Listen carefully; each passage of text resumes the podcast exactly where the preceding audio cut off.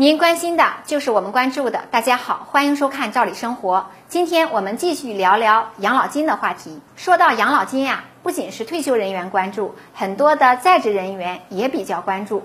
作为参保人呢，肯定都是非常关心退休以后的待遇问题。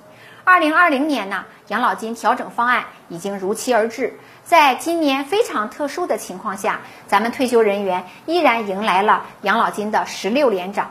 而且啊，涨幅也没有让人失望，百分之五，真的是体现出了国家对退休人员的关心和照顾。很多人就关心呀，在老龄化社会严峻的考验下，部分地区养老金收支还不是很均衡，国家是要怎样保障退休人员养老金上涨，并提高城乡居民基础养老金最低标准的呢？毕竟呢，养老基金它肯定是以收支作为主要的运营方式。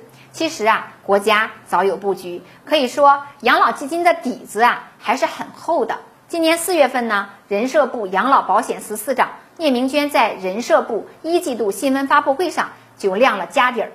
养老保险基金不仅是有积累，而且这个盈余的规模啊也让人欣喜。数据显示呢，全国企业职工基本养老保险基金累计结余五万多亿元。保证养老金健康平稳运营是肯定没有问题的。能够如此有信心的保证养老金上涨以及按时足额发放，国家其实啊有三个大招做支撑。第一个呢就是跨省调剂，今年啊全年的调剂规模将达到七千四百亿元，跨省调剂呢一千七百多亿元。第二个呢就是国家财政还有相关的补助。二零一九年，中央财政补助金额就达到了五千两百六十一亿元。可喜的是，二零二零年呀，补助力度还将进一步的加大。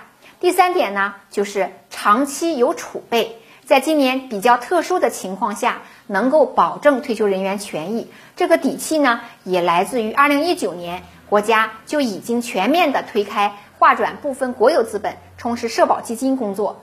截止到二零一九年底呢，中央层面已经完成了划转国有资本一点三万亿元。那通过上述的分析啊，我们不难发现，国家对于养老基金不仅很重视，而且还采取了多维度的办法，提高养老基金的抗风险能力，实现养老基金的保值和增值。时间关系，今天的话题我们就先聊到这儿。对于今天的话题，您有什么看法？欢迎您互动和交流。咱们明天见。